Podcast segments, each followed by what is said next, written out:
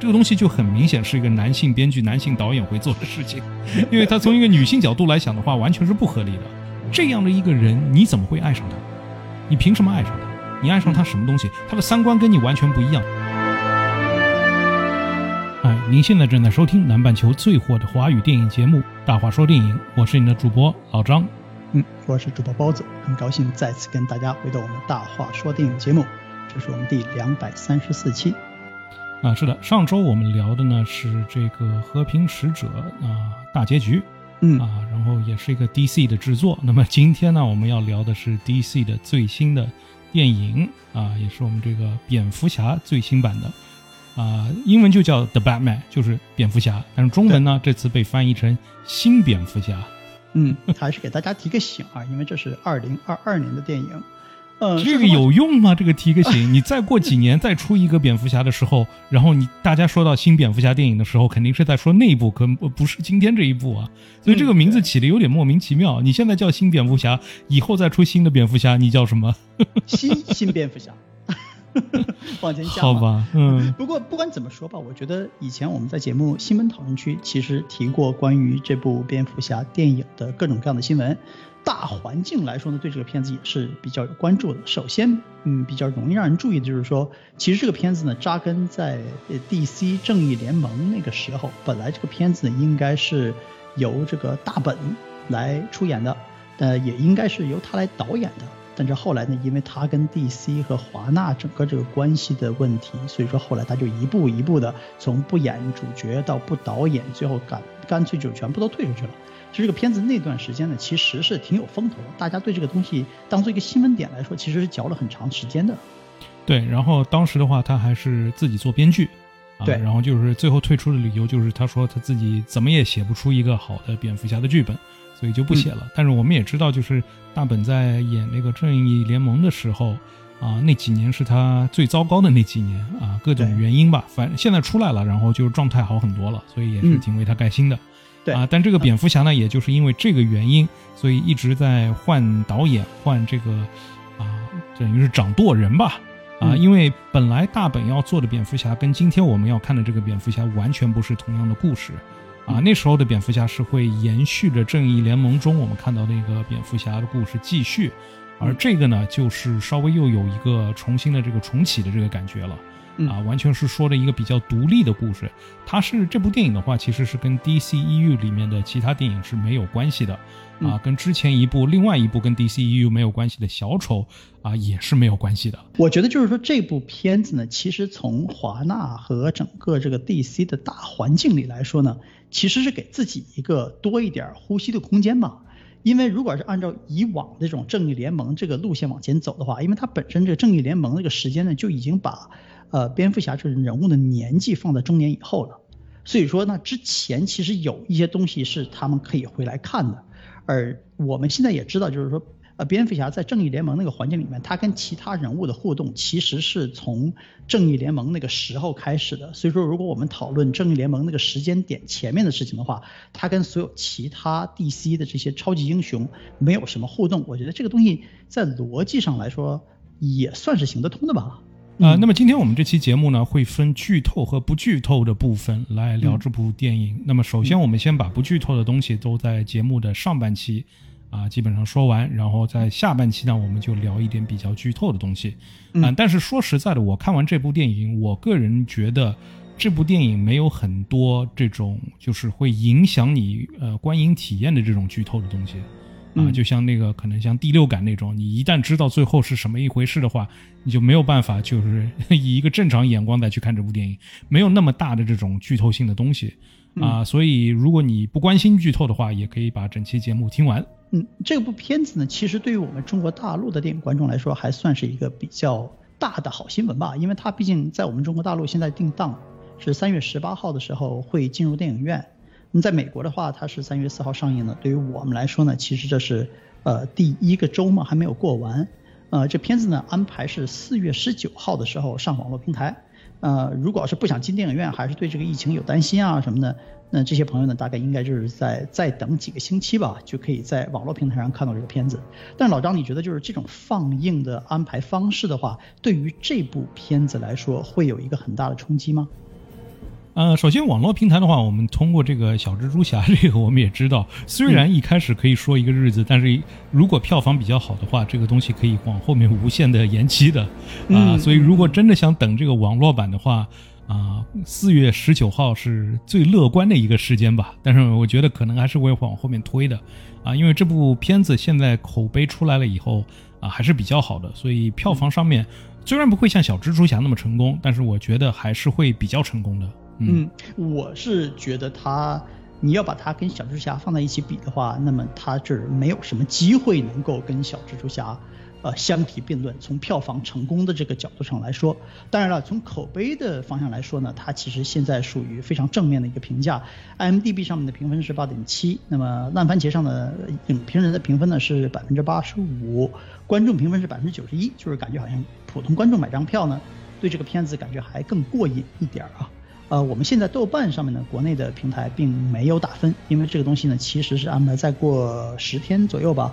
呃，两周就可以在电影院里面放映了。所以说现在在呃豆瓣上面它打分现在还是禁掉。嗯，但是下面的话还是可以看到很多评语，然后也有一些朋友给他打分，只不过是没有把这些打分给总的给统计出来吧。嗯，啊，这部片子比较要重要的，我想说一点的就是这部片子。啊，它不是跟小丑不一样，小丑是二级的，是十八加的。这部片子它不是一个十八加，啊，那就会有一个很大的问题，就是说，呃，家长应不应该带自己的小孩去看这部电影？我个人觉得的话，如果是呃十岁以下的小孩，我建议不要带去看这部电影，因为这部电影里面的东西比较黑暗，然后比较残暴。啊，那包子，你觉得是多大的小孩比较适合看这部电影呢？嗯，我觉得十五岁左右吧。嗯，就是我这种感觉，因为它这个东西，这个片子呢，首先它节奏非常慢，就是说说实话，这个片子片长是两小时五十六分钟，将近三个小时的时长啊。然后从这个片子的整个这个整体节奏来说，它基本上可以跟当年，呃，我们评价比较好的那个就是《守望者》的 Watchman，可以跟那个片子。进行比较，就是非常非常的慢节奏的向前推，而且这个过程中呢，就是动作戏相对来说也比较少，人物之间的对白呢，基本上没有这种搞笑、轻松、诙谐、幽默的东西存在。然后这个片子呢，总体来说看着非常非常的黑暗，就是说，嗯，并不仅仅是内容方面或者是人性方面的灰暗。而是说这个这个镜头上面的这个视觉上的展示给我们的东西就是特别黑，因为所有的东西都是在夜里或者是在屋子里面发生的事情，所以说这个东西观影体验总的来说就不是特别愉悦，你知道吗？加上这个片子有三个小时的时长，我觉得一般的小朋友坐在里面的话，他的精神注意力是集中不了这么长时间的。想把这个故事从头到尾跟下来，其实对于十五岁以前的小朋友来说，应该是挺费劲的这么个事儿。所以说。我并没有觉得这个屏幕上有很多关于动作、暴力啊之类的东西，我们国内的小朋友们不能够看或怎么样。但这个东西如果是想让他们在这个电影院面里面得到一个相对来说比较愉悦的观影体验的话，这个片子其实不是一个特别好的选择。嗯，它不是一个大众的这种爽片或者是爆米花片这种感觉。嗯啊，你前面谈到这个《守望者》的话，其实这部电影我觉得它里面有很多地方跟这个《守望者》是非常非常相像的。嗯啊，首先的话就是呃，它有很多主人公自己的这个嗯旁白，嗯，内心旁白，这个在那个《守望者》里面，我们看那个 Rorschach 经常会做这个种事情。啊，然后我又另外想到一部，就是呃，也是等于是漫画改编的一部电影，也是比较黑暗的，就是这个《Sin City》。新 City 的话，里面的主角的话也都会就是自己莫名其妙在跟自己说话这种感觉，嗯啊，然后在这部电影里面也是非常强烈的。然后新 City 的这个整个城市的感觉，在这部片子里面的 Gotham 跟我感觉也是差不多的，就是整个你就不明白这些人为什么要活在这个城市里，这个城市就是黑暗的一塌糊涂，又脏又乱，然后又是各种罪案啊什么的，就不知道为什么有人要选择活在这个地方。对，就是说你在看这个片子的时候，屏幕上面的人出现啊，所有的人你就觉得他们生活里面完全没有任何乐趣，嗯，真的是是挺迷的。就是说高层 City 这个东西吧，我记得最早先的时候看 Tim Burton 那些片子的时候，就感觉那个片子其实是拍的很魔幻的，因为很明显那个片子并不想把就是蝙蝠侠的这个世界，呃，高层 City 呢，就是跟我们现实生活中结合在一起。所以那个片子刻画这个大环境呢，感觉好像非常漫画型的、非常卡通型的这么一个一个大环境设定。同时，包括这个蝙蝠侠这个汽车啊，他身上的这些东西啊，也都是非常漫画式的设定。那么一步一步走过来，到诺兰的三部曲的时候呢，这个东西就跟我们身边的生活就结合的很多了。因为这个，嗯，呃，布鲁斯韦啊，他在白天的时候，他要当花花公子，他有一些白天的内容存在。然后呢，他有这个就是比较科学、比较理性的解释，就是他他身边的这些，比如像车呀，比如像他斗篷呀，各种各样的科技啊这些东西，在电影里面具体是如何实现的，其实就变得非常非常有现实感。现在我们看到这个蝙蝠侠呢，就是他其实并不是特别使用自己身边的这些东西。这个电影整个从头到尾呢，蝙蝠侠在屏幕上出现的时间比 Bruce Wayne 出现的时间要多十倍还不止。所以我们并不知道他白天的时候具体做的事情是什么，就感觉好像这个屏这整个这个城市一直都是在黑夜里。嗯，他白天干什么？我们等会儿在剧透的时候会可以去研究一下，是吧？那这里我们先不聊了啊。但是我我主要想说的就是，其实蝙蝠侠是一部非常难拍好的电影。我我个人是这么认为的，就是蝙蝠侠和超人，因为他们历史悠久，从好像三十年代一直到现在就有就有超人，蝙蝠侠好像是四五十年代开始的啊，所以也是非常悠久的一个这样一个超级英雄形象。嗯。啊，然后不同年代的人，他在他的成长过程中，总会有一个他已经习惯了的，或者他已经接纳的一个版本的这样的一个超人或者蝙蝠侠。嗯，所以每当有新的版本的这个蝙蝠侠和超人出来的时候，呃，这些这些就是不同年纪段的人，可能对他会有一种不同的接受度。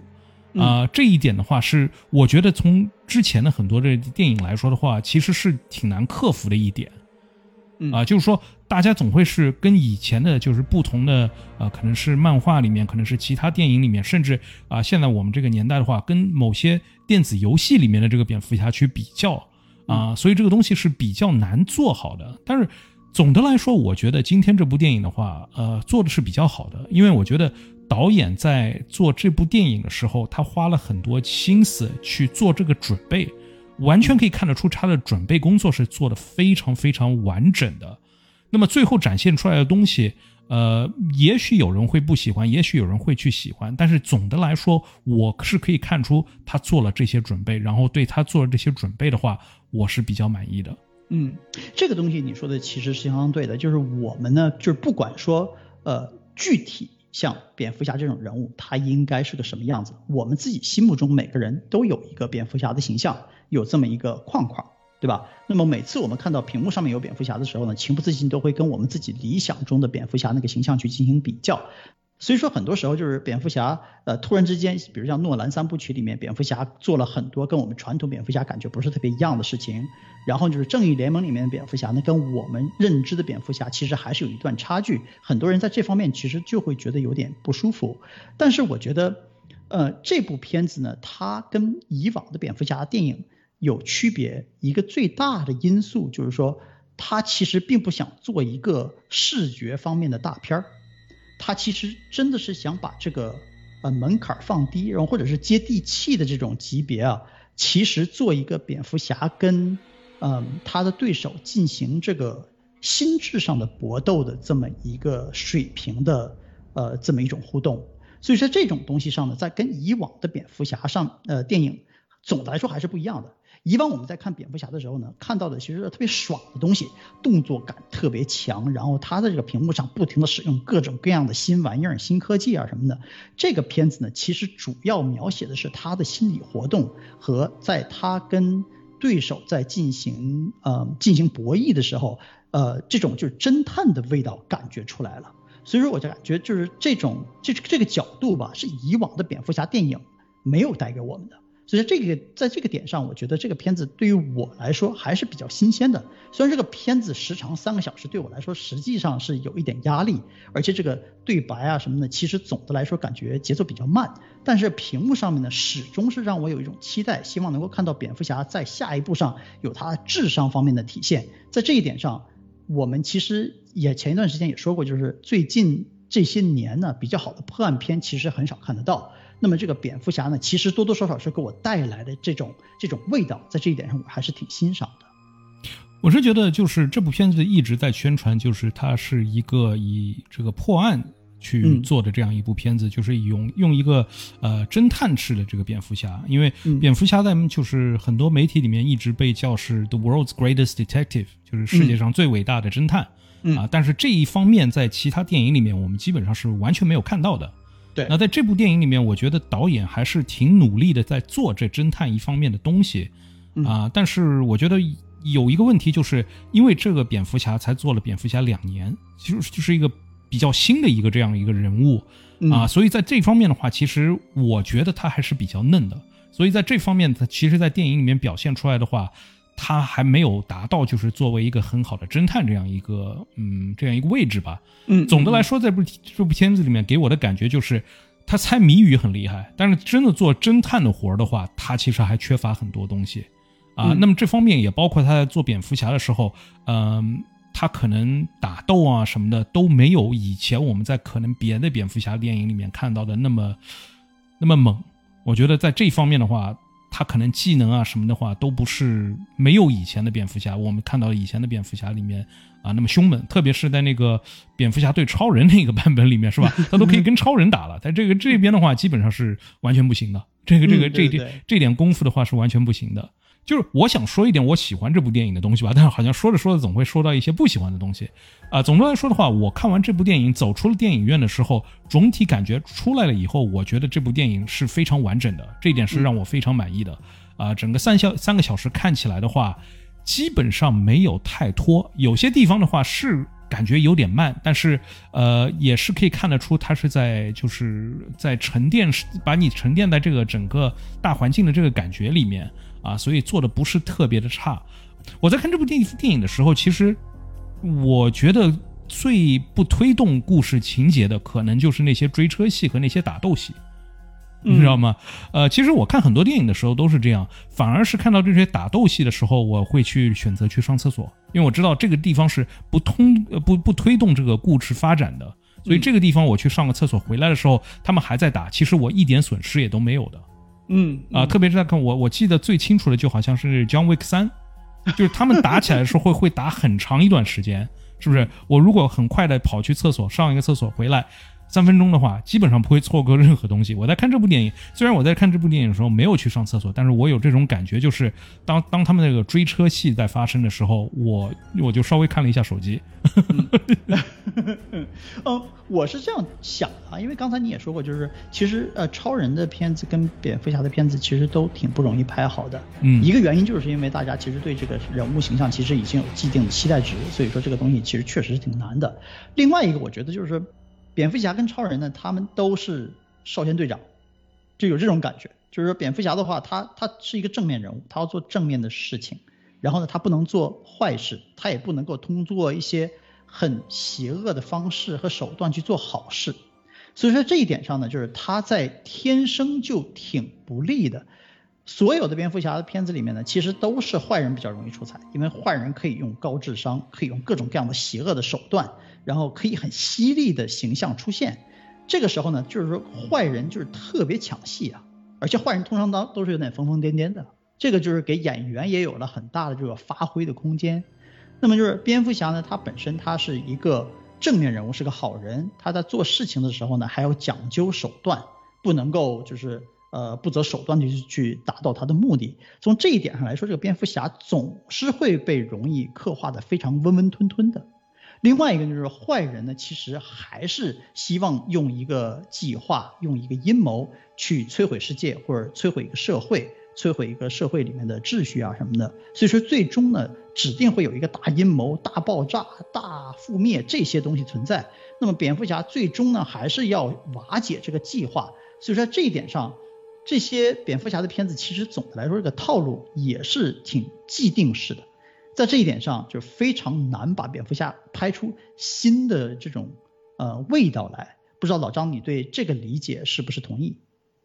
嗯，我觉得还是个定位问题，就是你很难去做一个定位，然后让这个定位让所有观众都认可这个定位。嗯即使你就是说我今天做这个蝙蝠侠是改编于这个漫这几部漫画合在一起的，那么就在嗯这几部漫画里面，其实蝙蝠侠他自己个人的定位都是不一样的。嗯是吧？你在、嗯呃刚刚入行两年的蝙蝠侠和入行十年的蝙蝠侠心态是完全不一样的、啊。嗯然后在游戏里面的蝙蝠侠和在漫画里面的蝙蝠侠心态也是完全不一样的。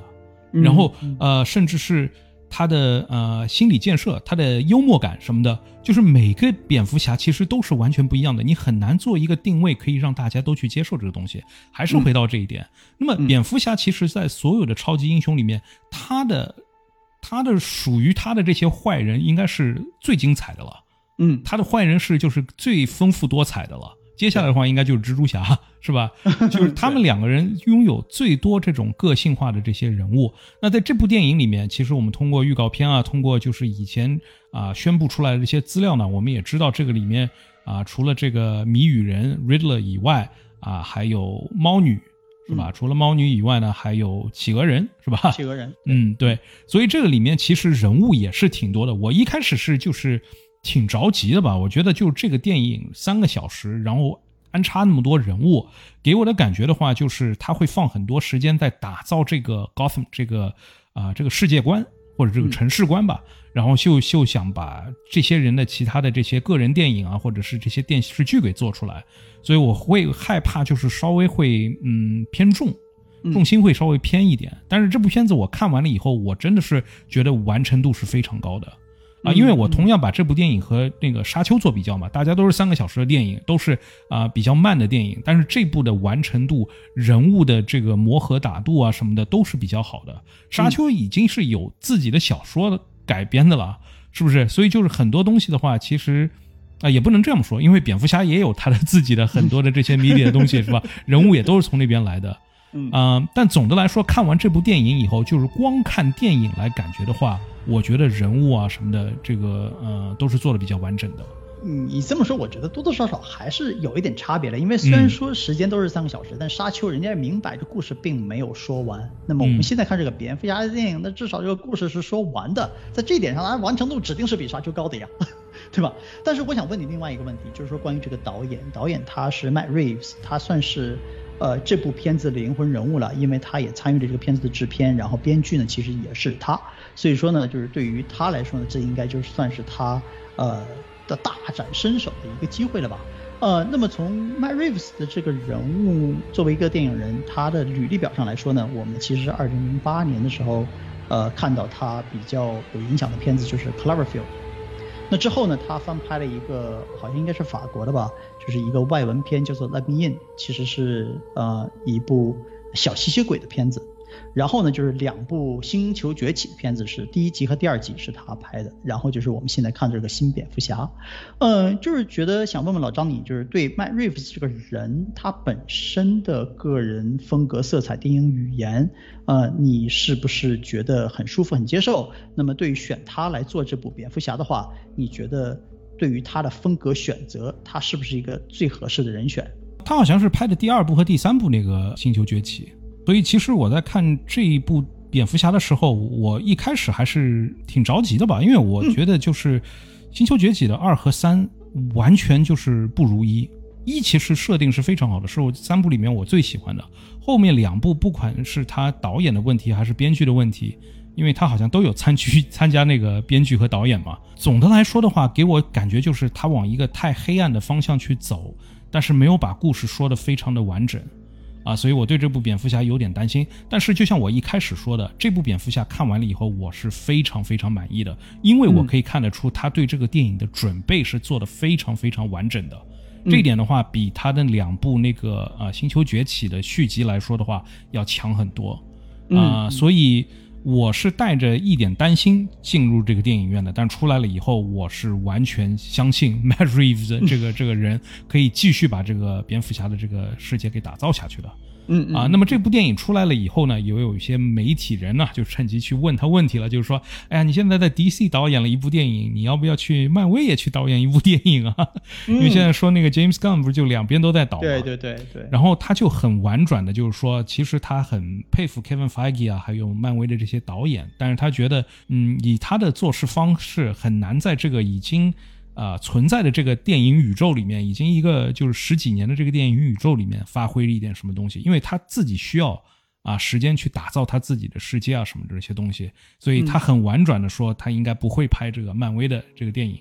嗯我觉得就是老马丁啊什么的，你们就学着说话，学人家说话的艺术嘛，是不是？不需要去怼，你就说哎，大家做事方式不一样，不就完了吗？很简单的一件事嘛。对 对对对，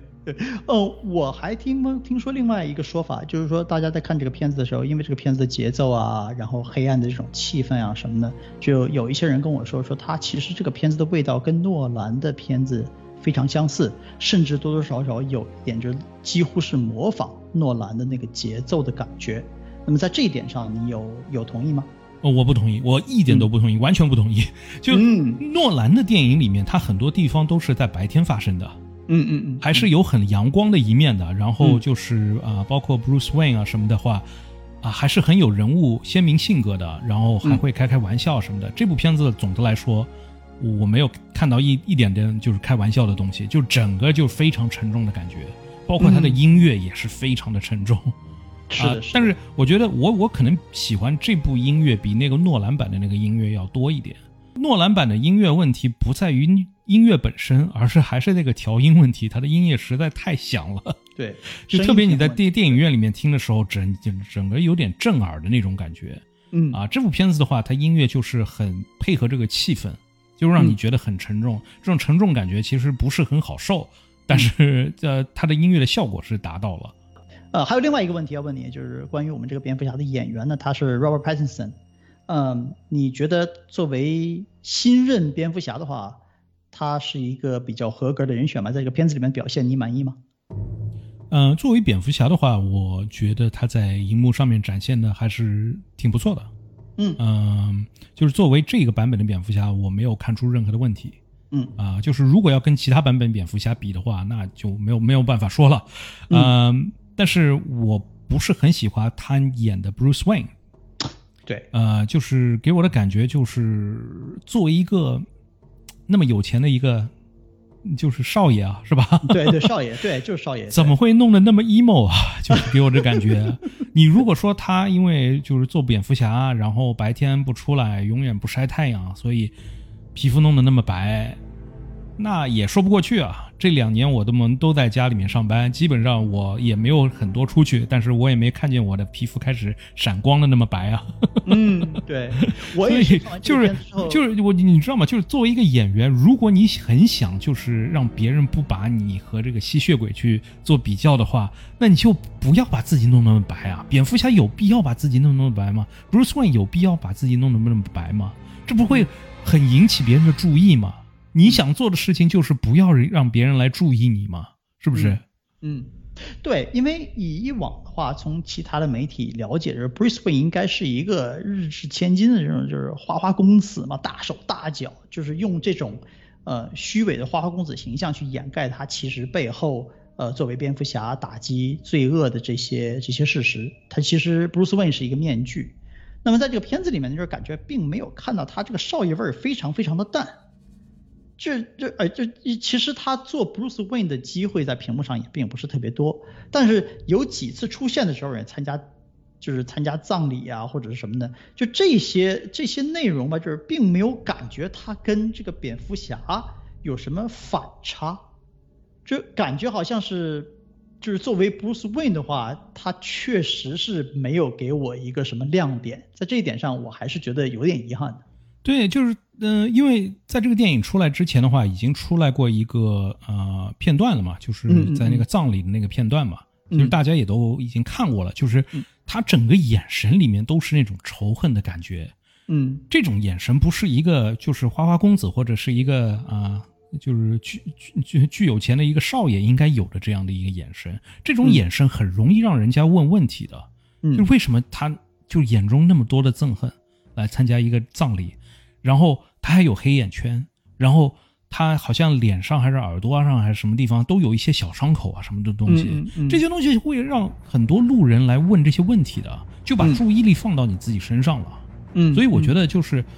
不是我心目中的 Bruce Wayne 吧？但当然，这这一切都是导演自己做的设定，是不是？嗯但是我就是不是特别喜欢这样一个设定，其他的东西我都非常喜欢，就是这个 Bruce Wayne，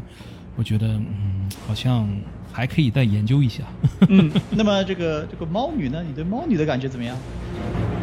哎呀，我我本来想把很多东西放在这个剧透里面说的，但总的来说，我很不喜欢就是这一版把很多人物都变成了黑人。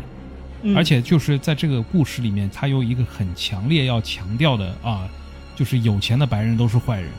就这样一个概念。我不知道是演员自己夹杂私货放在这里面的呢，还是导演要求的。但是这一点我真的觉得，有点好像好像把这个社会问题太简单化了，是是吧？就是你看美国现在有那么多的黑人问题，但是有钱的黑人出来做过什么事情呢？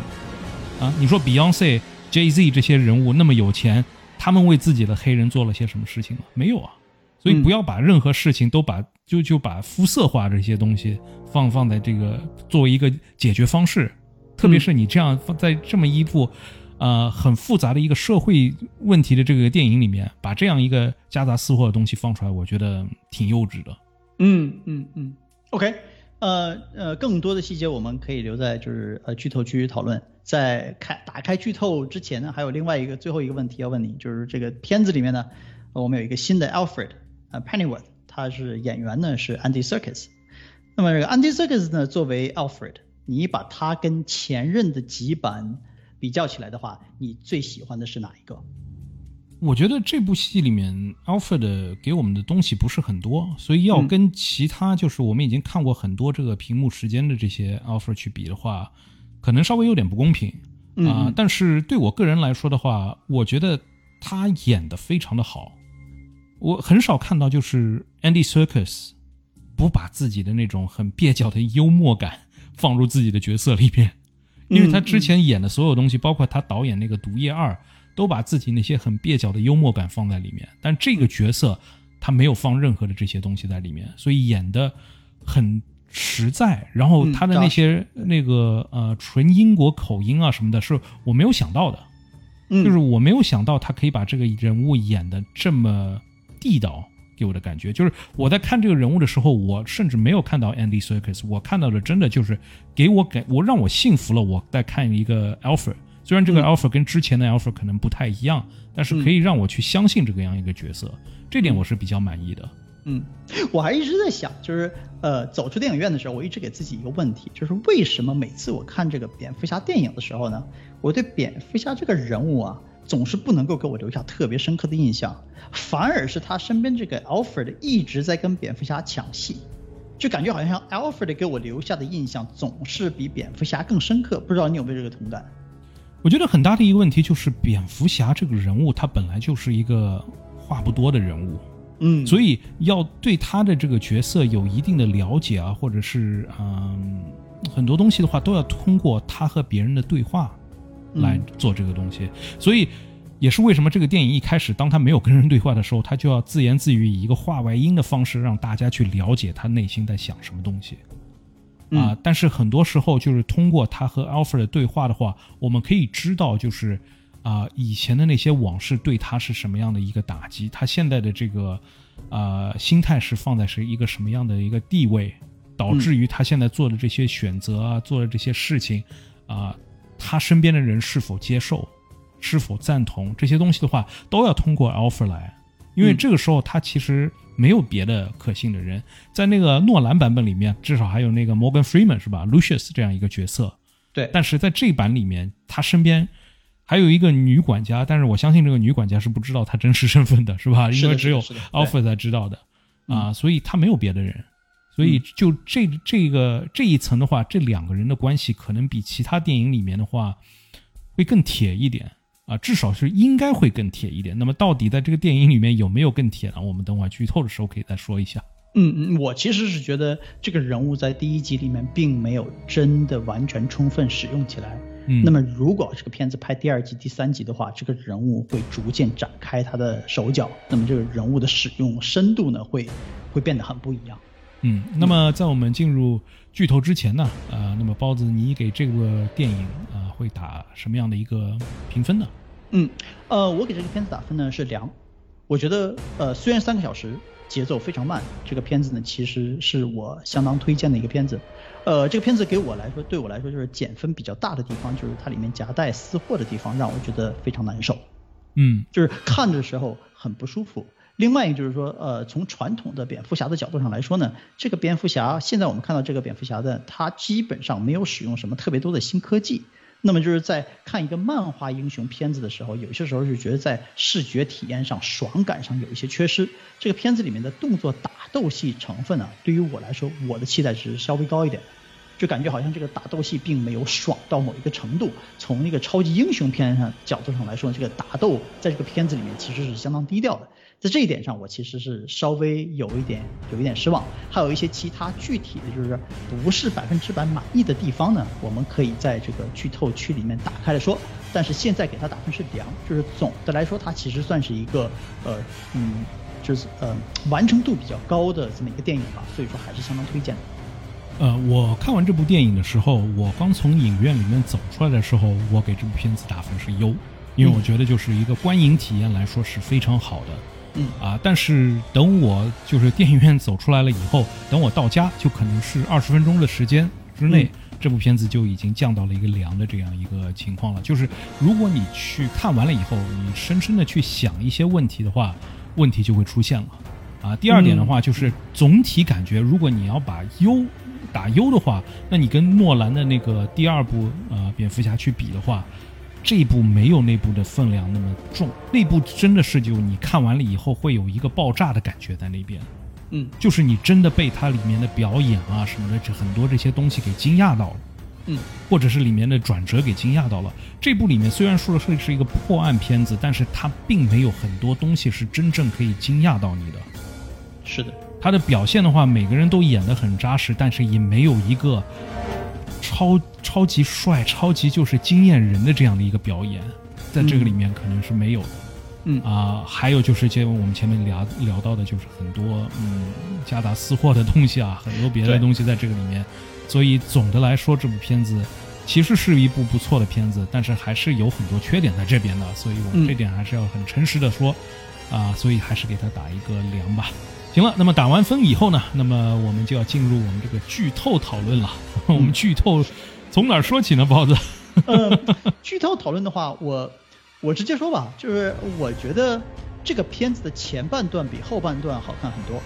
呃，对于我来说呢，因为后半段呢就是这个动作戏慢慢起来了，然后就是呃坏人 Riddler 就是谜语人啊，谜语人的这些阴谋呢逐渐到了一个就是呃爆发点了。所以说呢，那个地方对这个片子的具体什么动作戏啊，对这个大场景设定啊、特效啊这些东西就开始上来了。到那个地方呢，我觉得感觉呃比较就是比较比较松懈了。那么最开始的这个片子开始有很多旁白音，然后呢，这个片子虽然说很阴暗，但是还是属于这个世界打造阶段，我觉得其实是相当精彩的。我觉得这个片子比较比较差的就是布斯温身上有挺多问题。第一个是白天的时候他不出来。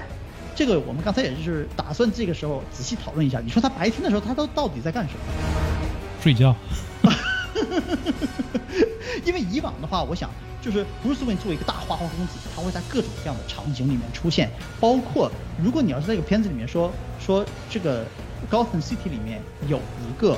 地下的这么一个俱乐部，这个俱乐部里面都是一些腐败的政府官员或者是有职能的人。呃，就是跟跟跟政府、跟社会有关系的人在里面跟黑社会进行交接。那么作为一个花花公子 Bruce Wayne 的话，他很容易就可以以 Bruce Wayne 的身份去去跟这个这个场景进行进行交互。他可以完全就是很正正常的得到邀请，然后就去花钱嘛，对不对？那么就是在这个片子里面完全没有这方面的努力，就是他对 Bruce Wayne 这个身份完全没有任何利用。在这一点上，他第一次去那个俱乐部的时候是以蝙蝠侠的身份去的嘛？一敲门说：“你们知道我是谁吗？” 他们说：“知道，是吧？”那第二次他就学聪明了，他就不需要一路打进去，我就以那个 Bruce Wayne 的身份进去就可以了。其实他是用到的，但是我不是很喜欢这个进这个俱乐部，在这个电影里面一共用了三次。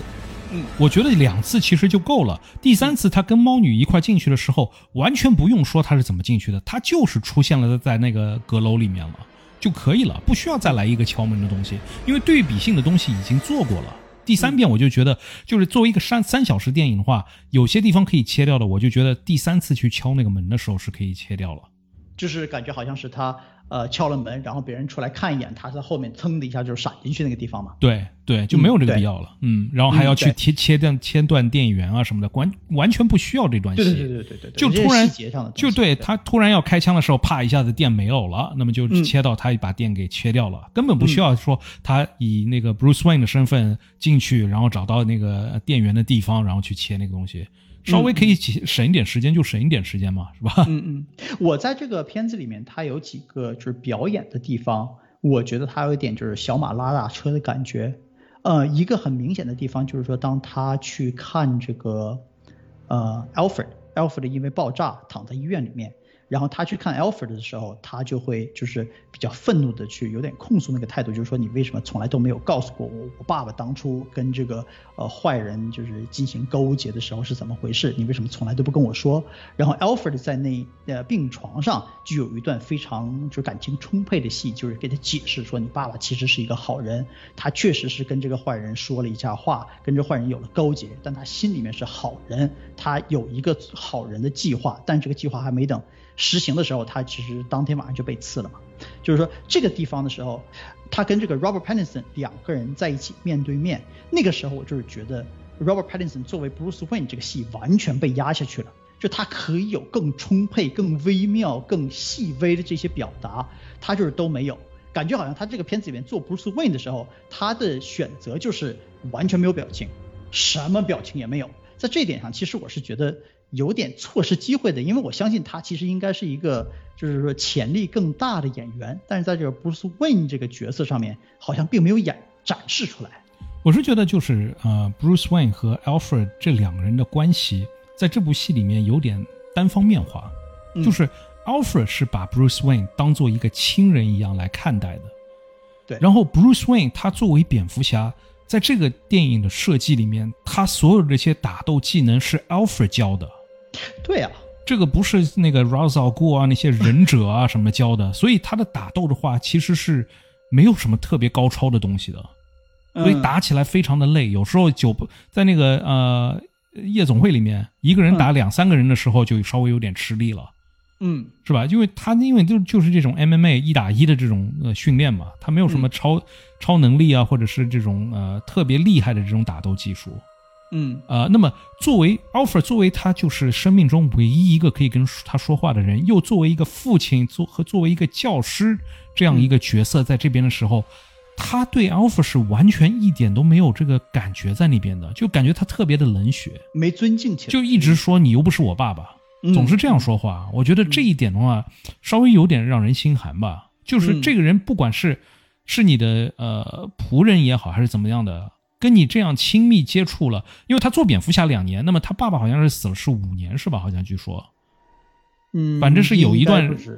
有一段时间了嘛。那么这段时间里面，你都是跟这个人相依为命的话，你怎么会对这个人没有任何的感觉？特别是就是传统的，我们都是看觉 Bruce 是在很小的时候死去了爸妈嘛，是吧？对对对，都是一个就好像十二岁的这个感觉。就这个时候，你是特别需要这种亲情感的这样一个人。那么在这个年纪，你失去了父母，然后被另外一个呃亲就是亲朋好友这样的人物养大的话，你肯定不会那么对他那么冷血的。所以嗯我觉得就是。这个我我倒不觉得是 Robert Pattinson 的演技吧，我觉得是可能是这个角色设计上面，我觉得不是很满意。嗯啊，但是我还是这样说的，就是我觉得导演做了很多的安排，只是他有些安排的地方不是它的定位不是跟我的定位一样嘛，就还是说回这一点。是心态比较开放去接受，这证明你在看这个电影的时候，你的期待值非常低，导致说你走出电影院的时候呢，你是有优的体验？嗯，但是这个片子不能细想，对，还有就是就是作为蝙蝠侠，作为 Alfred，其实他们都不是很聪明的人，就是嗯 Alfred 就是居然会相信老爷嘛，就是呃蝙蝠侠的爸爸。嗯啊，是去找黑社会去，让黑社会去劝服他那个记者不要把他妈妈的这个新闻给放出来嘛。嗯嗯他就相信他爸爸是真的就是那么善意的，只是想让黑社会去劝说。我觉得他爸爸在这个里面就完全是黑化的，他明明是知道黑社会会用什么手段的，嗯，是吧？但是 Alfred 还是一种愚忠的这样一个仆人的这样一个感觉，所以在他眼里面，老爷做什么事情都是对的，所以他跟 Bruce 说的话也是，就是老爷是个好人什么的。那我不知道，就是 Alfred 是不是真的是相信这样？但是作为蝙蝠侠，作为 Bruce 的话，你真的就相信这一点吗？你真的就相信你爸爸只是让黑社会去劝说，而不知道黑社会下会下毒手吗？嗯。所以我觉得，就两个人不是那么聪明，甚至整个破案的情况下，就是我没有看到很多聪明的地方，只是他猜谜语猜的特别厉害。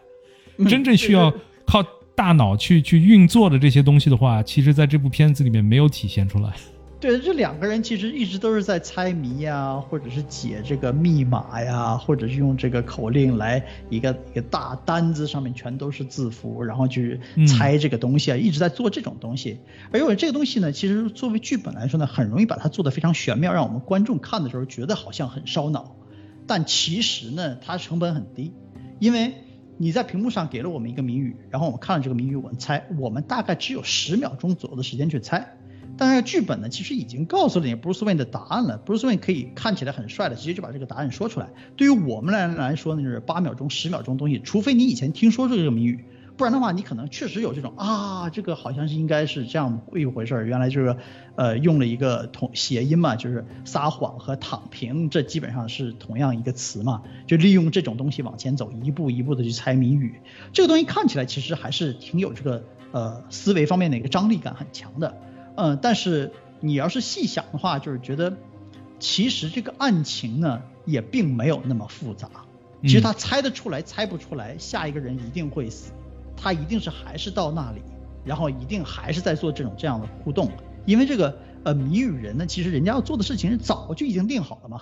对不对？其实我就觉得就是你其实不要让他在五秒钟马上猜出来。你给他一个过程，他一开始没有想出来，但是他也不说一个错的答案，然后他在做一件别的事的时候，突然想到了这个东西，嗯，那么给他有一个去思考的过程，显示他思考的非常的聪明。现在感给 给我的感觉就是他已经是偷题了，他已经知道这个题目是什么，答案是什么，你知道吗？有这个感觉，所以没有反而没有显出他非常聪明，只是非是一个。就是猜谜语的高手嘛。嗯嗯嗯嗯。另外一个就是说，我们已经提过了，就是 Bruce Wayne 在白天的时候完全没有任何工资感，其实他在夜里面的时候也没有这种工资感觉，就感觉好像他其实就是一个穷人版的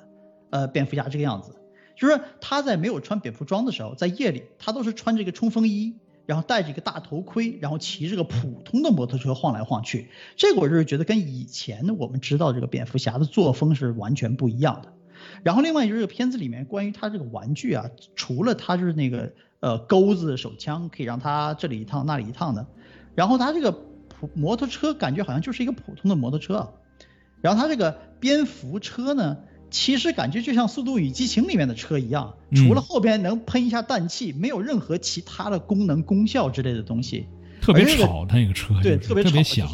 感觉好像是劲儿挺大的。就是我现在觉得，就是很多这种电影，就是配音啊，这种音效什么的，就是只要够吵够闹，嗯，大家就觉得这个特别的帅，就特别的帅。但是我觉得，就是音效什么的不应该是这样啊，不应该就是一定要把它弄得那么吵闹，然后就大家就觉得啊，这个音效做成功了啊。比如说一个大恐龙哇的很响的叫一声啊什么的。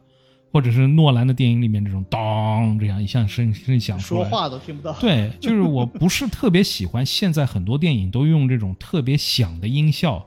来来做这个东西，我不是特别喜欢。那辆车的话，真的是我觉得是毫无感觉，对我来说 毫无感觉。因为我本来就是不是一个特别喜欢车的人，然后这个车又不像就是以前的蝙蝠侠的车。就是诺兰版的车一出来的时候，已经有很多人吐槽了，没有一个蝙蝠的感觉在那边嘛，就觉得是个军用车，对，是吧？军军用性特别高。那么它本来就是一个军用设设定嘛，因为它公司就是做这些军用的东西的嘛，那是可以理解的。但是这个的话。感觉就是老唐给他做了一辆车，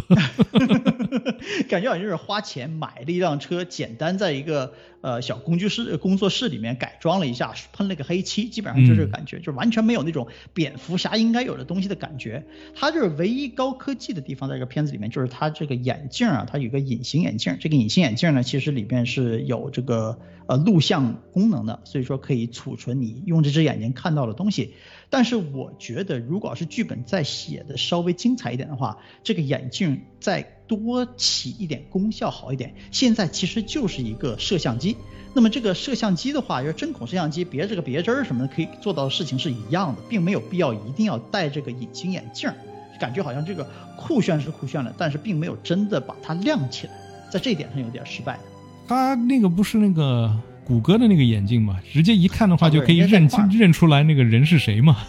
对对，对就是就可以直接。认人的嘛，有这些嗯功能的嘛。嗯，另外他身上那个多功能腰带啊，很多人以前一直都说说是蝙蝠侠这个腰带上面什么都有，但是我在这个电影从头到尾看完了之后，就感觉好像除了那一针可以自救的那个就是嗑药，哭扎自己大腿上那一针，别的东西好像都没有从他这个腰带上出来。嗯，嗯，感觉好像是在这一方面，难道是给自己在第二集、第三集这个电影里面留余地？不然的话，现在这个蝙蝠侠的装备实在是比较低。而且我不喜欢他那个手背上面的那些东西，一根一根的，就是你知道吗？因为以前的话是那些忍者一样的东西可以挡刀啊什么的，嗯这一根一根的到底是干嘛？我也是不是从一个视觉上面首先不好看嗯哦，还有一点就是这这个蝙蝠侠就是给我的感觉就是特别的重。这一身东西特别特别的重，根本动不了。大本版的那个蝙蝠侠的话，感觉他穿的衣服是不一样的，嗯所以就是说他行动啊什么的还是非常飞快的，真正的是可以以黑暗作为自己的这个呃掩饰，然后飞快做行动的。但这个蝙蝠侠走出来是慢慢吞吞的，就感觉如果有人要逃的话，基本上就是可以可以逃掉了，因为他追不上的，他这个速度的话。嗯，对，我觉得这个他这个衣服设计的有一点比较好，就是他胸前这个蝙蝠的标志呢，其实是两把刀，嗯这个刀可以用磁铁放回去的。但是很遗憾的，这个刀呢，就应该是一个飞镖吧，但他并没有扔飞镖，就有几次拿这个东西像这个像这个裁纸刀一样的划这个警方的这个胶带什么的，划了几回，划那个电线啊什么的，划几回这个东西，然后嗯嘣儿把它又粘回去了。就是在这一点上，感觉好像这个设计虽然说有点精彩，但是并没有真的使到这个梗。嗯，说到这个这个人物的装备啊什么的，你对这个猫女的头盔是怎么看的？他除了摩托车的时候有头盔，他平时不是就戴一个就就就那个布的那头套的那个吗？对吧？对啊，就那头套呀。而且就是猫女在这部电影呃里面，她之前是不存在的嘛，就是她以她以前没有以猫女的身份在这个城市里面做过任何案子嘛，嗯就是蝙蝠侠是完全不认识这个人的，对，他是跟着 Selina，然后一路跟着她才发现她是猫女，然后看着嗯她去作案。去偷那个保险箱，才说，哎，你的身手不错，你以前应该做过很多这种事情吧，是吧？嗯。那也就是说，在这个事就是这个事件里面，就是说以前没有猫女这个身份，而且整部电影里面好像也没有说过猫女这个名字，只有在电影最后的时候，他说猫和蝙蝠这个名称听起来不错，是吧、c a t and Bat，但是整部电影没有人叫过她 Cat Woman，所以最后出来 Cat and Bat，其实要不是所有人都看过漫画或者知道猫女这个身份的话，这一点在电影里面其实是说不通的。对，就是如果我是蝙蝠侠的话，我说我 cat，如果你要是拿自己当 cat，拿自己当猫女的话，你在这个猫女这个猫字上，你稍微多做点文章嘛。就现在感觉好像就是买了一个最便宜的方帽子，然后在这额头上面刮一个刀，然后就把这个东西拉到鼻子上，看起来就跟偷内衣的八宝齐那个感觉差不多。我觉得有点太省钱了吧。我知道这个猫女这个人物角色在这个片子里面，感觉好像其实是属于社会底层的这么一个呃身份处境，因为她有这种就是像房租都不太交得起的这种这种经济状况。但是至少你如果你要是有这个打斗技能啊之类东西，你这个人物本身应该对自己的整个这个外围形象多多少少有点有点这个这个努力吧。现在看起来这个这个形象实在是有点太太懒了。另外，也就是说，猫女的那个鞭子从头到尾好像只用过一次，然后这一次其实也并没有真的有什么亮点的表现。在这一点上，我觉得这个猫女是不是在动作戏上给她确实是挺放水的。我觉得这个角色其实主要来说的话，就是一个剧本上面的一个呃道具人。工具人，对对，嗯就是如果你把这个人换做另外一个角色的话，就是不安排他有那么多打斗戏的话，这样一个工具人的话也是可以成立的。嗯，甚至是企鹅人的话，你说他如果他不是一个企鹅人，他就是另外一个呃犯罪头头的话，也是可以成立的。没有必要是这些人物，所以这些人物的呃可能更个性化的东西，其实没有在这部电影里面非常非常多的去展开。嗯。啊，还有一点就是，我不是很喜欢这个演员在戏外就是一定要说很多东西。啊，比如说他在啊做采访的时候说，他觉得他自己演的这个啊猫女是双性恋，那导演就说了啊，我没有这么设定啊，不过他如果这样一去说的话也是可以的，因为在某些漫画里面的话，的确是有这样的设定的，但问题是。在这部电影里面，如果你作为一个双性恋，那么你保护的那个俄罗斯女孩是他的情人的话，那你有在有情人的情况下，你马上又跟蝙蝠侠在搞在一起了，那你就是一个，你就是一个就给你给你那个朋友戴绿帽子的人了，是不是？就说你一定要把这些夹杂私货的东西放进去的话，反而让这个角色看上去不是那么的好的。对，我觉得就是这现在这些演员为什么总是喜欢替他的角色说话？这个角色你只不过是演员啊，这个角色并不真的是你呀。嗯，所以有些是这这种类似的话，就比如像雷神里面那个女 Valkyrie 女战神，就也经常说，不只是经常说，而且感觉好像是就是把它当做自己的一个大卖点一样去炒作。我觉得这一点上实在是属于演员一个比较。漏的一个表现，我不是特别喜欢。嗯嗯，还有一点就是这这个这个戏里面，其实你看得出，就是他把那个 Commissioner Gordon 也把他黑人化了，猫女也黑人化了啊。然后这个呃城市的这个唯一的希望就是这个新市长也是让一个黑人来承担，就给我的感觉就是这部电影里面只要是有钱的白人都是坏人。是吧？不管你是就是做律师啊，还是做警察啊，还是做什么的，只要你是白人，你只要你不是蝙蝠侠，是吧？其他这个城市里面有钱的白人都是坏人，就很很 low 啊，这样的一个做法。黑人都是好人，而就是团结在嗯蝙蝙蝠侠身边，然后作为城市希望，像你说这个女市长啊，那个女市长我看我就觉得特别烦躁，因为首先呢，这个演员选择特别年轻。看起来感觉好像就是二十来岁，大学毕业没有多久的这种感觉，就是完全没有那种可以管理城市的这种这种分量在，这个可信性其实是相当低，只能说一些就是呃呃梦想，然后喊口号嘛这种，对对对对对这种话。然后呢，在这个最终呃大体育馆的时候呢，他被。呃呃，步枪刺杀，他被打中了两枪。然后呢，有这个勇者跑去把他拖开的时候，地上还有血，其实他中了枪伤的。回头呢，等到这个水涌进来了之后，他在水里面泡了那么长时间，最后就一点事儿都没有，就是跟这个这个跟着蝙蝠侠的这个火炬就都走出来了。然后出来了之后，直接就是就开记者招待会，然后全程这个头发都是没有乱的，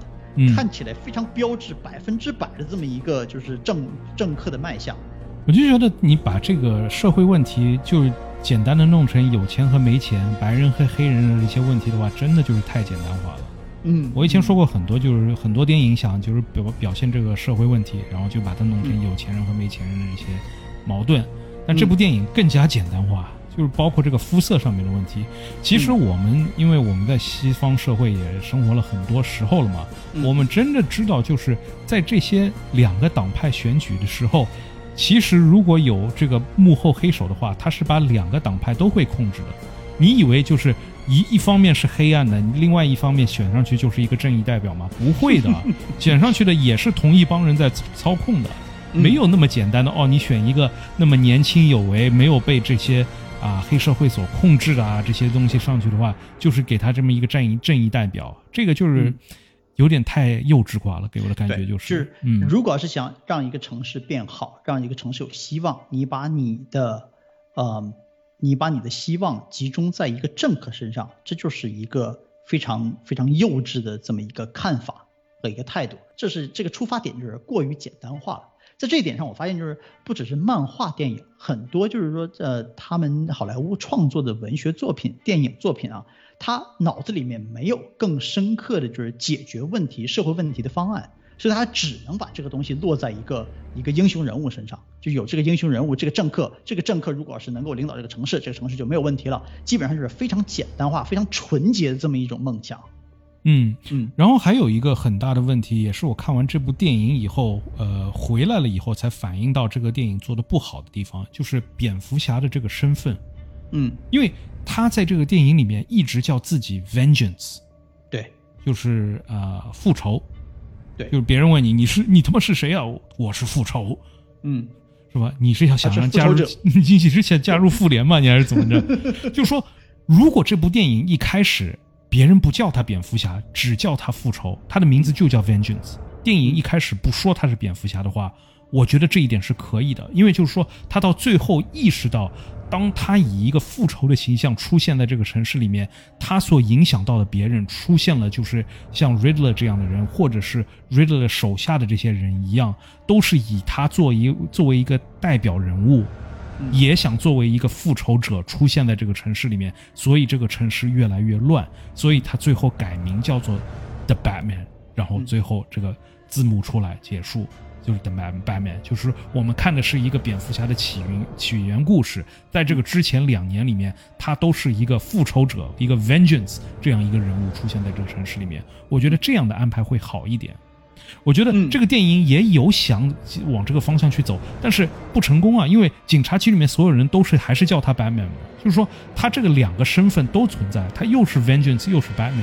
嗯，就是你这样的话，你就很难做这个 branding 啊，是吧？就是那个鹰眼里面经常说到的嘛，你要 你要做这个牌子嘛，你这个牌子如果打乱的话，就别人不容易记住你嘛。对，所以如果就是所有的警察也是叫他 Vengeance，然后这个谜语人给他写信的时候也是叫他 Vengeance 的话，我觉得这样的一个设定会比较好一点。最后他看到他的这 Vengeance 给其他人带来了什么样的一个榜样之后，他改名叫 Batman，然后嗯以希望以来来以希望来唤醒别人心中的希望。嗯但是其实希望这一点，我觉得还是不应该出现在蝙蝠侠身上。希望永远是超人的一个这样一个形象的东西，嗯你嗯知，道吗？就是稍微有点混了一点。对我就我确实是在这个电影里面感觉到了他想要设计这么一个曲线。嗯就最开始的时候，他是以打击犯罪的铁拳的身份出现的，但是在片尾的时候，他意识到其实要给大家带来光明，带来正义，或者是带来希望。所以说，这中间是有一个转型曲线，但很遗憾，这个转型曲线呢，在跟这个嗯呃谜语人之间的交手之间呢，就就错失了。就感觉好像这个浓度不够，让我们并没有看到为什么会转变。因为最后他其实有那个就是呃拿步枪射击的那些呃 Riddler 的呃跟从者嘛，也会说 I'm vengeance，他说了这个话，然后他应该就是作为 Bruce Wayne 这里应该有一个非常大的一个像像呃醍醐灌顶那种感觉啊，当头棒喝那个感觉，说啊我以前做的事情其实都是错的。但那个地方呢，之前并没有足够的情绪积累，所以说那个地方就没爽起来。另外一个，我觉得这个片子里面想做，但是做的，在我这儿作为一个观众来说不是特别好的地方，就是说猫女跟这个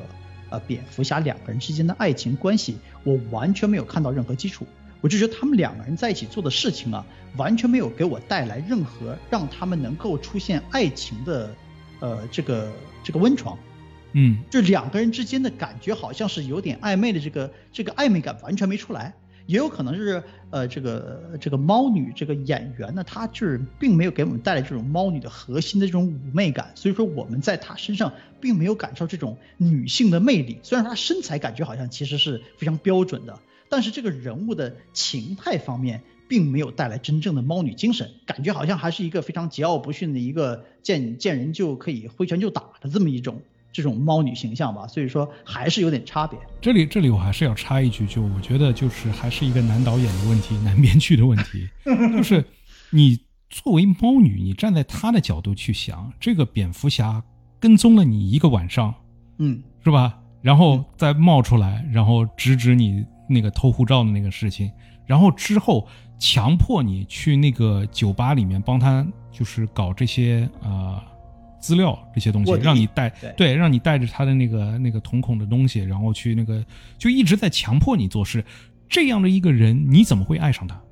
你凭什么爱上他？你爱上他什么东西？他的三观跟你完全不一样，你怎么会爱上他？而且每次亲嘴都是你主动上去亲的，这个东西就很明显是一个男性编剧、男性导演会做的事情，因为他从一个女性角度来想的话，完全是不合理的。呃，说到这个猫女的话，我我还想起一点，就是呃，在最后在那个呃体育馆里面的时候，嗯。呃，那个时候就是蝙蝠侠吊在那个绳子上，然后有一个人就是拿着那个枪已经对着他脑门了嘛，那个时候一点危机感都没有，因为导演安排的三秒钟之前的那个镜头就是猫女看着是上面，然后就是看到自己要怎么样上去了，你就知道接下来就是猫女肯定会把蝙蝠侠给救下来嘛。嗯，所以那个时候就是看到那个枪对着蝙蝠侠的脑袋，一点危机感都没有，这点我觉得就是挺失败的。特别是做到了就是整个电影最后第三 part 的高潮点的时候，就是大家都知道这个枪对着他脑袋是肯定不会把他打死的。但是如果你说蝙蝠侠是手指抓着那个栏杆什么的，然后掉在那边，然后那个人去踩他的手指。或者拿刀去割他的手指，这种痛感，那么观众看在心里面会是有这种不爽的这种感觉在那边的，这个是有刺激性的东西。但是你就是让大家觉得哦，有可能蝙蝠侠会死在这里吗？这是任何感觉都没有的。所以我觉得导演在这方面做的可能是稍微有点失败的。嗯嗯嗯，说回这个电影的核心大坏人，这个这个谜语人，你对这个人物的设计和演员的表现有什么样的看法？怎么说呢？其实我一开始就是不是很喜欢这个人物，你知道吗？因为呃，一一开始电影一出来的时候，我们是可以看到，就是我们看到有一个很有钱的家里人，然后在家里面干什么，然后但是外面有人用望远镜看着他们嘛。一开始给我的感觉就是大家可能都会想，这可能是。啊，Bruce Wayne 小时候，然后他爸妈是怎么样要跟他出去，然后就死掉了。然后这部电影就没有让他爸妈再死一次，因为这个东西看的实在太多了，那些珍珠也飞的太多次了，是吧？对对对对对。甚至在扎导版那个电影里面，我觉得我真的觉得就是让他们再去死一遍，唯一的目的就是要大让一开始让铺垫把 Martha 这个名字给叫出来。让大家记住他妈叫 Martha，然后在最后可以派到用处，所以仅此而已，让他们再死一遍。那么这部电影的话就没有做这个东西，这个可能跟就是新的这个蜘蛛侠比较相像的，就是没有做这个 Uncle Ben 再去死一遍的这个事情。但是，一开始我们可以看到这个呃谜语人，他是在黑暗之中，一点声音都没有的。嗯，但是他在看那个呃望远镜的时候，呼吸是非常响亮的声音。嗯。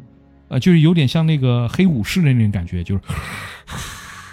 这样呼吸的，是吧？但是他在黑暗中站的时候，一点声音都可以没有。那你完全就是不需要那么大声呼吸的话，你一开始大声呼吸，你是给人听吗？也旁边也没有人啊，你不是为了要制造一种气氛而假装这么这么大声呼吸的，是吧？没有。那么他在黑暗中站了那么久，然后他要去敲那个人的脑袋的时候，突然开始啊大声喊叫。那就跟前面的这个人物设定的在黑暗之中的这个设定就完全不一样了，因为这部电影一直想告诉我们，其实，呃，这个谜语人其实就是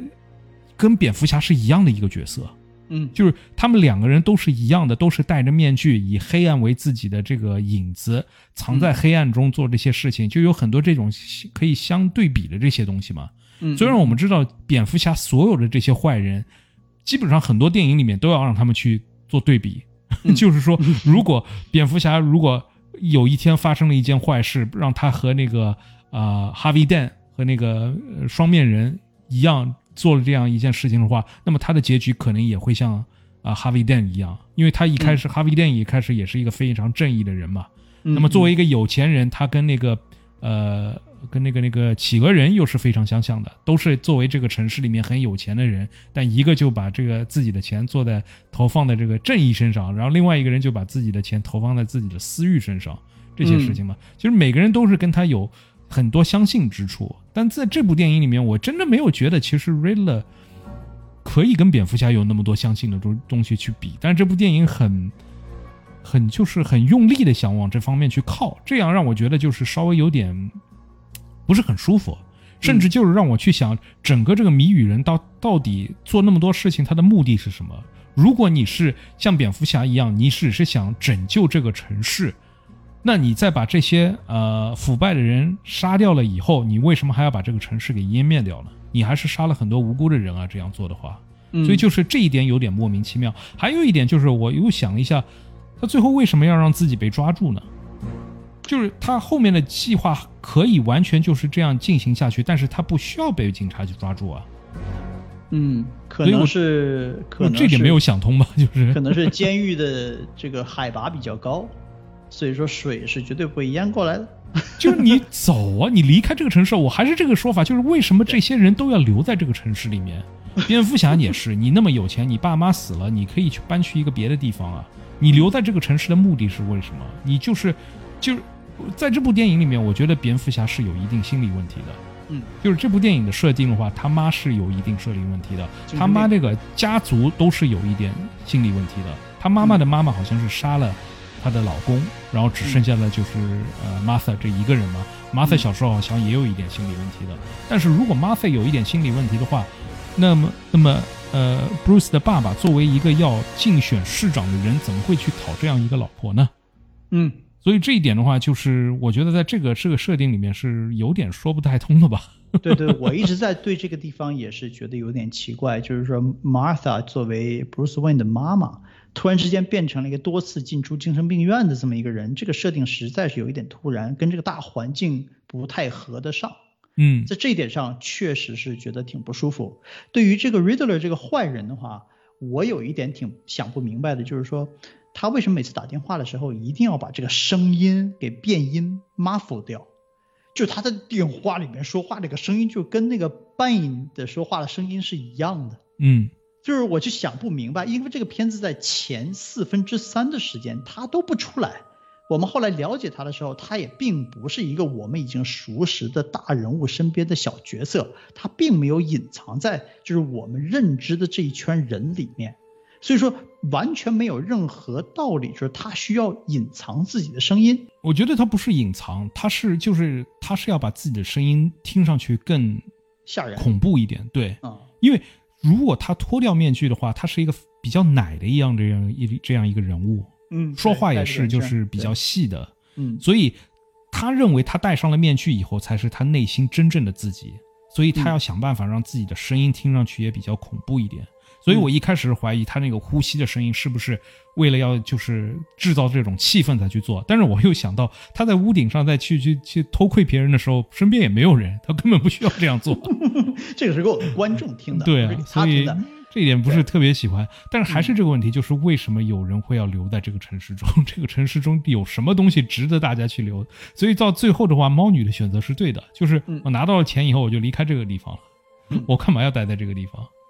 呃，我我还有一点就是啊，就是 Alpha 给他那个袖扣嘛，就是那个 Wayne 的那个袖扣上面一个 W 嘛，嗯，呃，其实我是觉得如果安排好一点的话，那个袖扣 W 反过来的话就是 A A 两个字，就是 Arkham Asylum，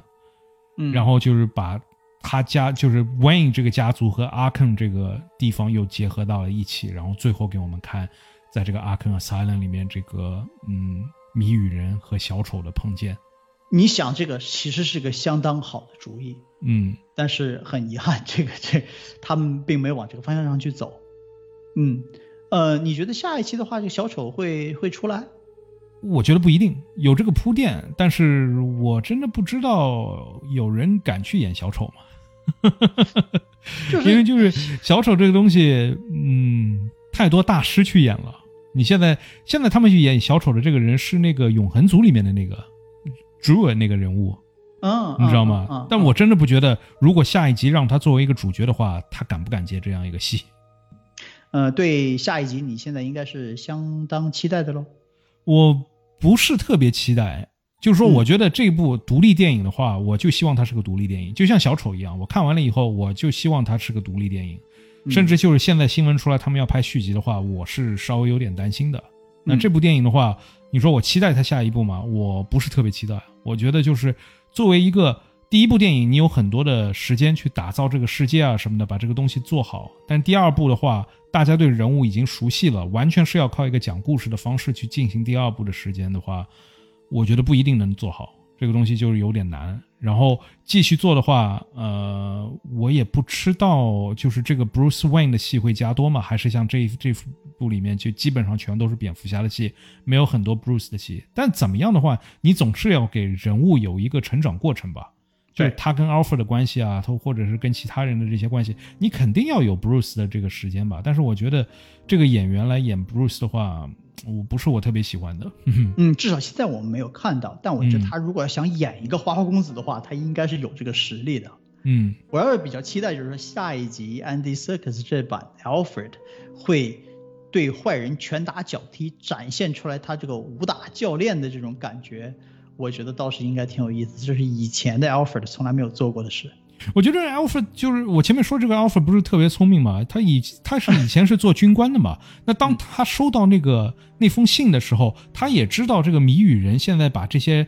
呃东西都是在针对这些呃城市里面有钱有权的这些人物嘛，那么他他也认得出这个谜语人的这个字体嘛，因为他一直在分析他的这些东西嘛，是吧？嗯他收到这封信的话，他为什么还要去打开？他马上就应该告诉蝙蝠侠，哎，他寄到你这儿来了。我我先放着，你回来我们一块儿研究这个东西啊。为什么会自己去动手去打开这个东西？首先，这个东西是寄给你主人的，你作为一个下人，你不应该去打开。第二，你作为一个就是谨慎的一个军官的话，你更不应该去自己去私自的去打开这个东西。连警察都有拆炸弹的这种小机器人出来，你们家里就没有这个东西吗？是吧？嗯这点我也要吐槽，就是蝙蝠侠去那个葬礼的时候，知道那个面前有个炸弹要爆炸，就人这样过去，是不是？你就没有一些东西能帮助你去解这个炸弹吗？甚至自己炸晕掉，然后在那边警察半天也不把他的面具给摘下来。对啊，就是那一点，就是觉得非常生硬啊，就是说嗯他已经把这个人从炸坏的教堂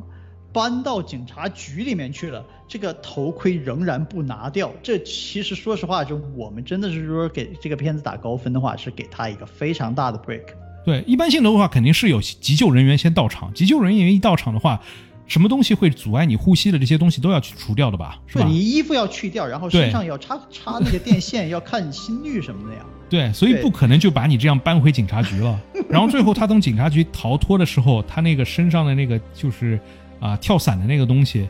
真的挺难看的。说实在的，就是画面感真的不如那个啊、诺兰的第一集蝙蝠侠里面那个滑翔的那个东西好对对，看。突然之间斗篷变硬，对吧？展开就是跟那个这个呃呃翅膀一样。但是那场戏呢，虽然说他这个衣服很难看，但是有一点还是比较好，就是说他上来了之后，他还是对高比较恐惧的，在那个地方就跳下去之前，他还是有点犹豫的。这一点我觉得做的比较好，就是那侧面反映了他其实只当了两年的这个蝙蝠侠，还没有那么多机会从这个楼上面跳下来跳很多次，所以说对这个高度和对这个要做的事情还是不是很适应，这点还是不错的。而且跳下来之后确实是摔了。但是摔得很，就看上去就知道这个他 妈很疼啊！没摔断几条骨头我都不太相信，你知道吗？然后接下来就什么事都没有，嗯就下一幕这些摔得那么厉害，他走路啊什么的，一点一点缺陷什么都没有的。嗯嗯嗯，好了，那么我们先暂时先聊到这边吧。然后这部嗯电影的话，两个星期之后在啊、国内上映。那么看完了以后，大家也可以回来跟我们留言聊一下你们对这部电影的看法。总的来说，我们现在就是后半截好像感觉吐槽了很多，但是总的来说，我觉得这部电影还是作为一部蝙蝠侠的电影还是比较不错的吧。OK，我们再很快的看一下本周还有什么其他的电影新闻啊。首先，第一条电影新闻呢，其实是跟我们今天要说这个蝙蝠侠电影有关系的，就是美国最大的电影院线公司 AMC 啊，最近正在尝试一项新的票房定价的这个战略。直接说呢，就是说蝙蝠侠的票价比其他电影的票价要贵一块钱。虽然说这电影放映厅的级别和这个设备啊什么是相同的，但是呢，是蝙蝠侠的票价比其他的高，这个有点引起了其他的各种各样的媒体的这个注意力。AMC 的老总呢，他名字叫做 Adam Aaron，他说呢，这个尝试其实已经在欧洲地区进行了很多年了。同时呢，他们还有另外一项尝试，就是对同样一个电影院里面的座位，不同的座位他们收取不同的票价，比较好一点的座位他们收稍微多一点的钱。呃，这个做法呢，就有点像这听音乐会的时候比较靠前的位置。呃，通常收的就是比较昂贵的票价，后面呢和角落里面的位置收的票价就比较便宜。另外一个体育比赛呢，对这种就是分级别的收费票价，其实是一个非常常见的做法。嗯、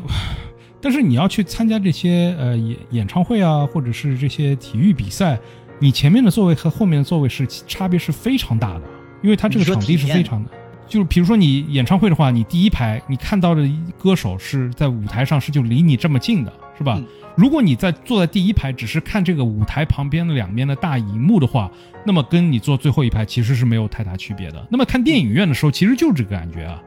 你不管是坐在前面还是坐在后后面，你看的是同一块大屏幕啊，你不是看在这个舞台上这个人，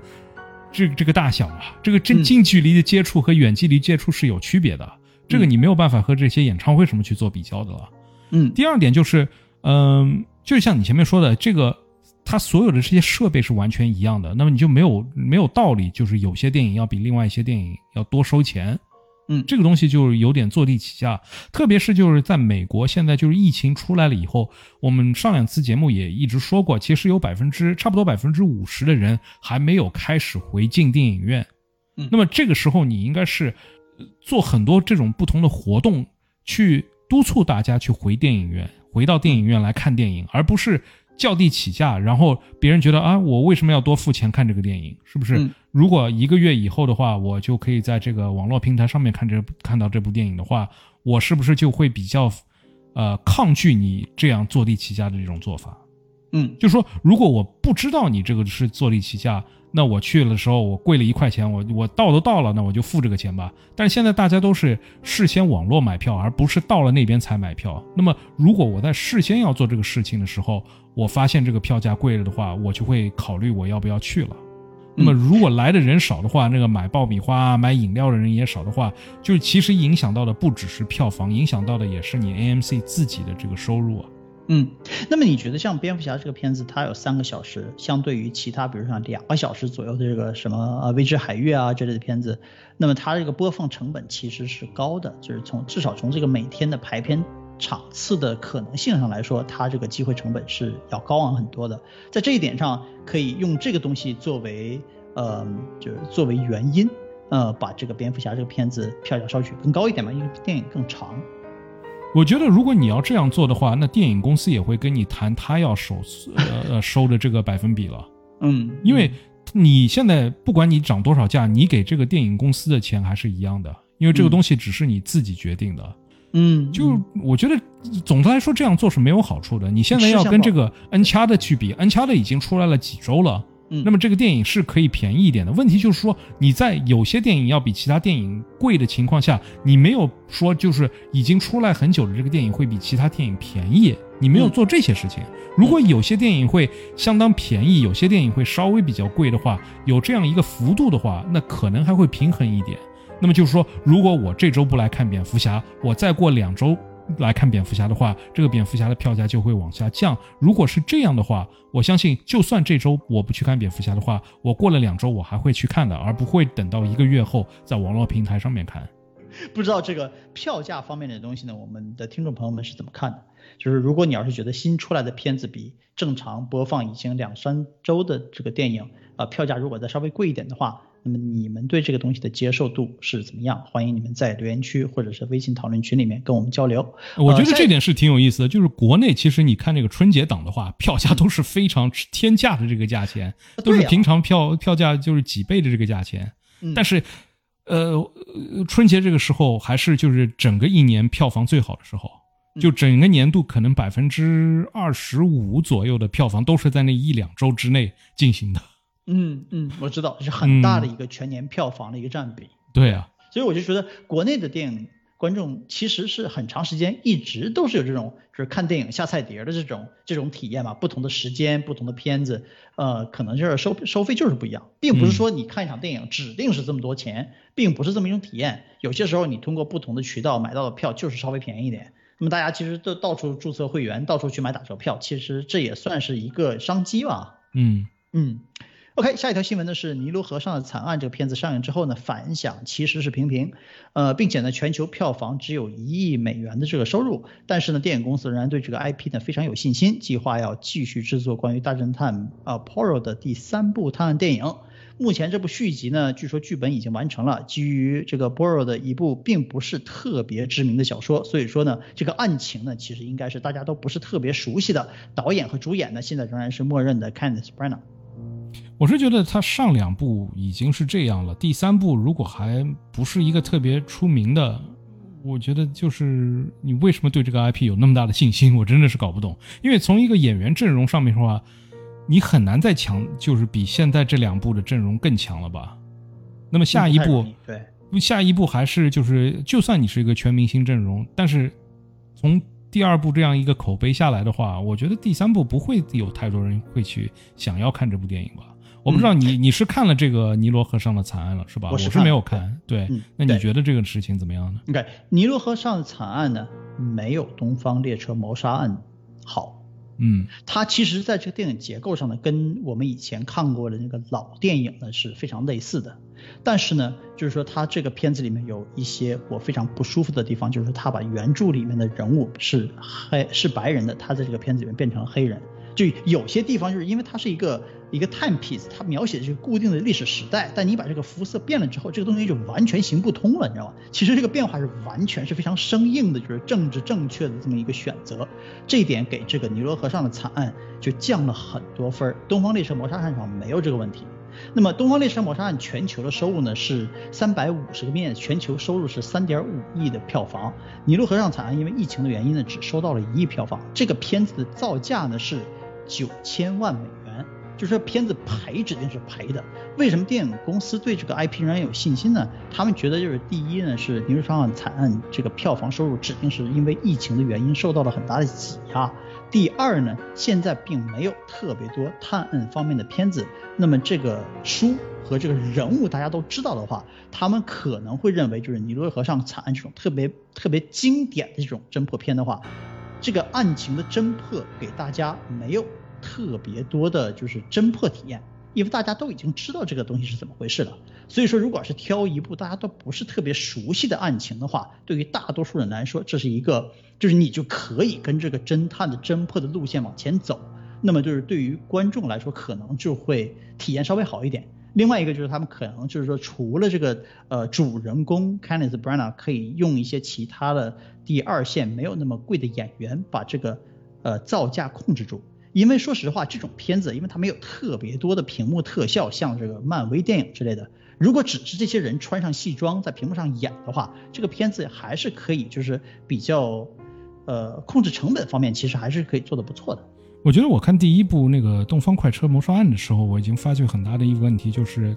观众在看这部电影的时候，他没有一个破案的这样一个过程的体验。嗯，就是他，他没有很多给你蛛丝马迹，让你去细想，哎，也许会发生这样的事情，也许会发生那样的事情。当然，很多人在看这个电影之前的话，已经知道这个 IP，所以也知知道是发生什么事情的。嗯但是最后给我的感觉就是非常话剧式的，最后把所有人放在一间屋子里面，然后大侦探作为一个主角就在里面滔滔不绝的说，哈哈，这个案件我已经破出来了，然后是什么什么什么样的。嗯，嗯就这样一个东西。那么很多人在看完了尼罗河上的惨案的时候，也是这么说的，就是没有一个破案过程，只是最后他在那边宣布啊，这个案子是怎么怎么样的，最后揭揭幕这样的一件东西。这个在阿加莎的小说里面其实挺常见的。嗯啊，我我觉得就作为一个电影来说的话，这样做不是特别的适合。那么也希望如果要拍第三部的话，可以把这些东西稍微改掉一点，给大家一些蛛丝马迹的东西，可以让大家自己去在看电影的过程中去破这个案。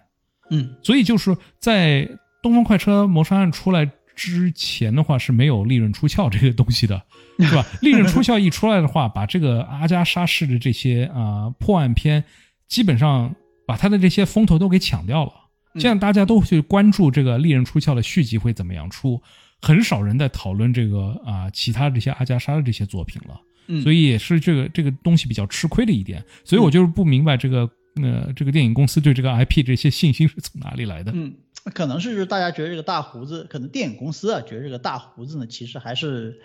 还是有卖点。但我我觉得这种不觉得，我又一直不觉得这个大胡子很讨人喜欢啊！我是非常讨厌，就是整部电影就是给我的感觉就是永远把镜头放在这个大胡子这个脸上，就镜头永远这个 focus 都在这个大胡子上面，就这个大胡子，这个胡子，而不是这个人物，这个胡子是这个整个戏的这个主角。呃，那么最后一条新闻呢是《失控玩家》在票房上，你看这个收入并不张扬，但是呢却是疫情期间成绩最好的这个原创 IP 电影。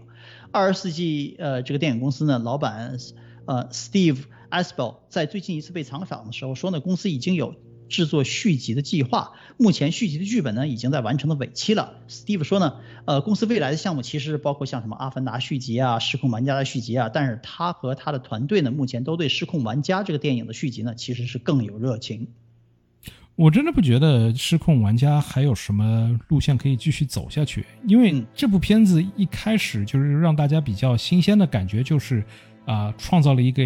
整整个一个新的一个世界，然后在这个嗯世界里面的各种设定啊什么这些东西，电影很多时候都是把这个呃主要的部分都放在这个就是游戏世界里的设定里面。对啊，所以作为一个续续集的话，这个设定已经成立的情况下，就是你只能把这个东西放在这个故事性上面了。但是故事性不是这个 IP 的一个强项啊。对，呃，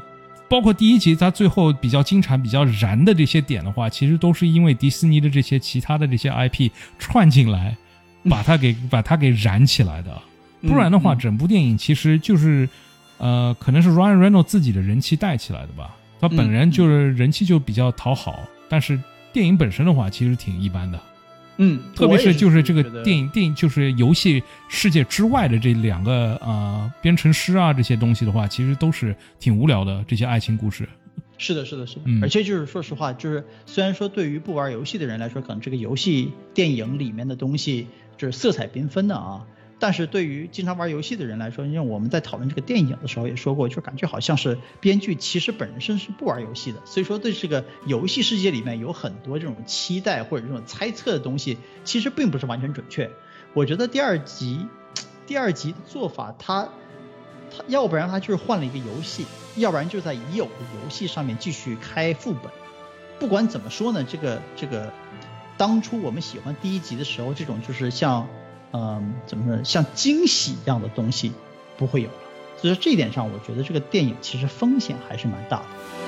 我觉得要不就来个误杀二，就是跟误杀一一点关系都没有，但是还是做 做这个 IP 的续集是吧？嗯完全换人。对，还是一个失控玩家，但是就是跟第一集一点关系都没有了。